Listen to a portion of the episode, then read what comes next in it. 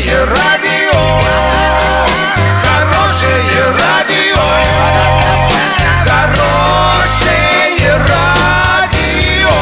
Радио Шансон.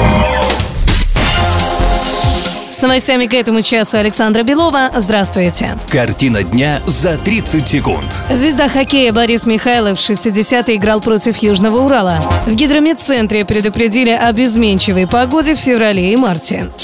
Подробнее обо всем. Подробнее обо всем. Легендарный капитан сборной СССР и ЦСКА по хоккею Борис Михайлов в 1963 году посещал Оренбург и Орск, выступая в первенстве СССР среди команд класса «Б» в составе саратовского «Авангарда». В тот момент ему было всего лишь 18 лет. Он начинал свой путь в большой хоккей и сражался против Южного Урала. Об этом Михайлов рассказал на пресс-конференции во время празднования 60-летия Урского хоккея.